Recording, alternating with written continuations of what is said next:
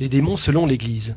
Selon l'Église, Satan, le chef ou le roi des démons, n'est point une personnification allégorique du mal, mais bien un être réel, faisant exclusivement le mal, tandis que Dieu fait exclusivement le bien. Prenons-le donc tel qu'on nous le donne. Satan est-il de toute éternité comme Dieu, ou postérieur à Dieu?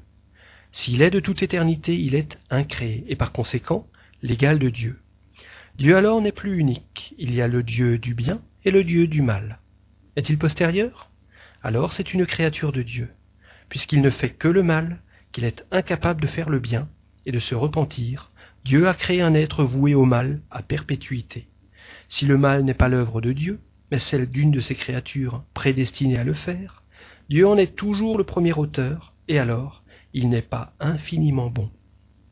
Il en est de même de tous les êtres mauvais appelés démons. Telle a été pendant longtemps la croyance sur ce point. Aujourd'hui on dit Dieu, qui est la bonté et la sainteté par essence, ne les avait point créés mauvais et malfaisants. Sa main paternelle, qu'il se plaît à répandre sur tous ses ouvrages un reflet de ses perfections infinies, les avait comblés de ses dons les plus magnifiques. Aux qualités suréminentes de leur nature, elle avait ajouté les largesses de sa grâce. Elle les avait faits en tout semblables aux esprits sublimes qui sont dans la gloire et la félicité, répartis dans tous leurs ordres et mêlés à tous leurs rangs. Ils avaient la même fin et les mêmes destinées. Leur chef a été le plus beau des archanges. Ils auraient pu, eux aussi, mériter d'être confirmés à jamais dans la justice et admis à jouir éternellement du bonheur des cieux. Cette faveur dernière aurait mis le comble à toutes les autres faveurs dont ils étaient l'objet. Mais elle devait être le prix de leur docilité, et ils s'en sont rendus indignes, ils l'ont perdue par une révolte audacieuse et insensée. Quel a été l'écueil de cette persévérance? Quelle vérité ont-ils méconnu Quel acte de foi et d'adoration ont-ils refusé à Dieu? L'Église et les annales de l'histoire sainte ne le disent pas d'une manière positive, mais il paraît certain qu'ils n'ont acquiescé ni à la médiation du Fils de Dieu pour eux-mêmes, ni à l'exaltation de la nature humaine en Jésus-Christ. Le Verbe divin, par qui toutes choses ont été faites, est aussi l'unique médiateur et sauveur, au ciel et sur la terre.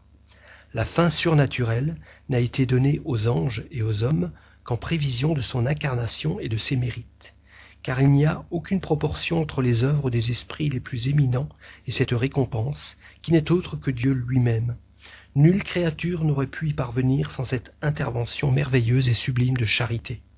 Or, pour combler la distance infinie qui sépare l'essence divine des ouvrages de ses mains, il fallait qu'il réunît dans sa personne les deux extrêmes et qu'il associât à sa divinité la nature de l'ange ou celle de l'homme, et il fit choix de la nature humaine.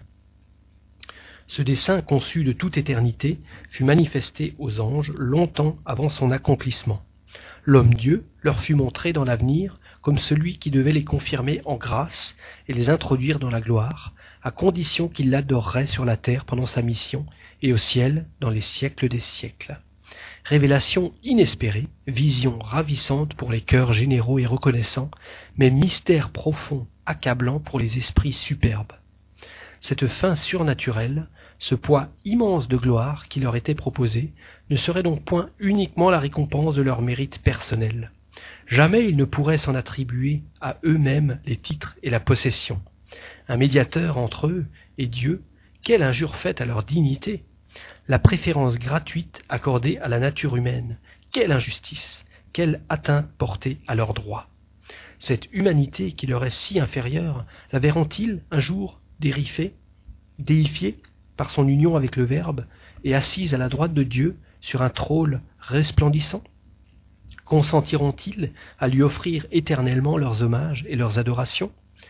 Lucifer et la troisième partie des anges succombèrent à ces pensées d'orgueil et de jalousie.